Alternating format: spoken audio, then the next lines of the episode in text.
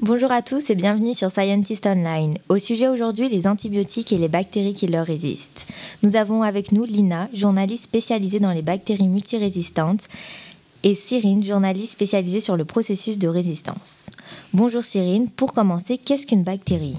Les bactéries, comme nous le savons, sont des organismes prokaryotes, c'est-à-dire dépourvus de noyaux et dont la taille est environ 0,1 micromètre. Certaines sont utiles à l'homme, mais d'autres provoquent des maladies, notamment car elles vont fabriquer des molécules toxiques qui seront à l'origine de différents symptômes. Pour lutter contre ces organismes, il existe alors des médicaments qui sont des antibiotiques. Néanmoins, on assiste depuis plusieurs années à un phénomène particulier, la résistance aux antibiotiques, ce qui pose un problème de santé publique. Mais quel est ce phénomène et comment s'explique-t-il? Tout d'abord, une bactérie se reproduit essentiellement par reproduction asexuée, c'est-à-dire par cycle cellulaire. Pendant ce cycle cellulaire peuvent apparaître des mutations. Nous allons donc avoir des individus mutants à cause d'un gène muté produisant de nouvelles protéines qui feront apparaître de nouvelles propriétés. Dans cette population bactérienne, lorsqu'on fait agir un antibiotique dessus, il va agir sur la plupart des bactéries, mais il se peut qu'il ait un mutant dont la mutation justement porte sur un gène qui va produire une protéine qui lui donne par exemple la capacité de rendre la paroi de la bactérie infranchissable, de détruire l'antibiotique ou de le rejeter dans le milieu extérieur. La bactérie est alors devenue résistante à l'antibiotique et ce qu'il faut savoir, c'est qu'en se multipliant, elle va transmettre son matériel génétique et donc la résistance à sa, descendance, d'où le problème que cela peut représenter. Mais il y a un autre moyen d'acquérir à la résistance.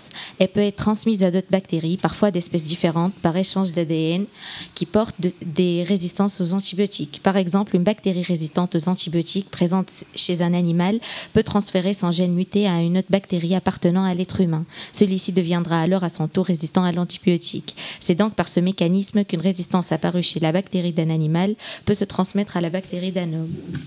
Merci Cyrine pour toutes ces précisions. Mais une bactérie peut-elle résister à plusieurs antibiotiques? Pour répondre à cette question, nous accueillons sur notre plateau Lina. Bonjour, pouvez-vous nous expliquer ce qu'est une bactérie multirésistante? Eh bien oui, Nicia, une bactérie peut être résistante à différents antibiotiques. D'ailleurs, toutes les bactéries peuvent le devenir. On appelle alors ces bactéries des bactéries multirésistantes. Elles sont le plus souvent impliquées dans des infections nosocominales, c'est-à-dire des infections contractées pendant un séjour à l'hôpital. Chez la personne contaminée, la propagation de la bactérie peut avoir un grave impact et mettre sa vie en jeu. Quelles sont les bactéries multirésistantes les plus fréquentes? On trouve par exemple des bactéries multirésistantes appelées SARM. Le mot SARM dérive des Staphylococcus aureus qui résistent à la méticilline, un des premiers antibiotiques découverts en 1959. Les Staphylococcus Areus sont la cause fréquente d'infections nosocominales où certains staphylococcus dorés vont développer des résistantes et vont devenir des SARM qui résistent à plusieurs antibiotiques autres que la méticilline. Dans les infections nosocominales, 5 à 10% des gemmes vont être isolés et deviendront les SARM. Les 90 à 95 autres des autres germes, eux, ne vont développer aucune résistance et resteront les Staphylococcus dits sauvages. Mais les bactéries Staphylococcus aureus et les SARM engendrent les mêmes infections de la peau sur des plaies ouvertes ou fermées, des pneumonies et des infections urinaires et sanguines. Merci Lina. Pouvez-vous nous donner un autre exemple de bactéries multirésistantes? Eh bien oui, Intia. Comme pour les Staphylococcus dorés, résistants à la méticilline, les entérocoques, eux, dérivent des ERV qui résistent à la vancomycine particulièrement. Les infections à l'entérocoque peuvent être difficiles à traiter car elles résistent à la plupart des antibiotiques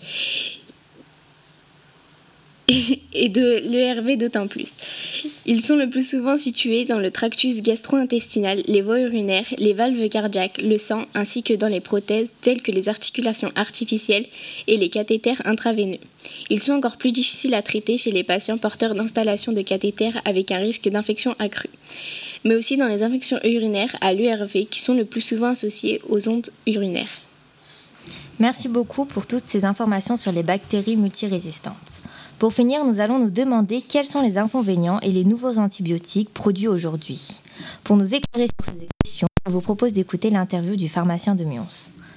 Alors, les inconvénients des antibiotiques, euh, ça reste, ça reste la, mauvaise utilisation, comme on l'a dit précédemment, euh, vis-à-vis des pathologies futures. Euh, la deuxième, c'est que les antibiotiques sont des substances qui sont très allergisantes, donc euh, il peut y avoir des, des, gens qui ne supportent pas certains antibiotiques et qui font des réactions violentes, surtout cutanées. Et, et il peut y avoir aussi des troubles digestifs qui peuvent être entraînés par certaines, euh, certaines, an- certains antibiotiques. Cer- Certaines personnes réagissent mal au niveau digestif, parce que ça tue aussi les bonnes bactéries qui permettent de, de de favoriser la digestion. Donc euh, il y, y a plusieurs inconvénients aux antibiotiques. Euh, Ouais. Quand j'aurai un trou. Euh, donc en fait, euh, les, antibiotiques, donc il n'y a pas de nouvelles molécules qui vont apparaître sur le marché. Ce qui pose un problème de santé publique, c'est-à-dire que si on utilise trop les antibiotiques, les, bactéries vont être moins sensibles et on n'aura plus rien pour les combattre. Donc c'est pour ça que la sécurité sociale, la sécurité sociale a utilisé le slogan "les antibiotiques c'est pas automatique" pour éviter qu'on en utilise de trop. Mais euh, le problème qui se pose par derrière, c'est que la moitié de la production des antibiotiques, elle est utilisée pour l'élevage animal. Quand on mange de la viande, on mange des antibiotiques. Et donc, euh, il y a d'autres moyens de ne pas sensibiliser les bactéries il y a d'autres moyens que de supprimer les antibiotiques pour, pour les humains. Voilà. Donc là, on va faire. Et maintenant que l'on sait que la prise inutile d'antibiotiques favorise le développement de la résistance des bactéries, on comprend mieux le slogan Les antibiotiques, c'est pas automatique. Scientist Online, c'est terminé pour aujourd'hui. Merci de nous avoir écoutés.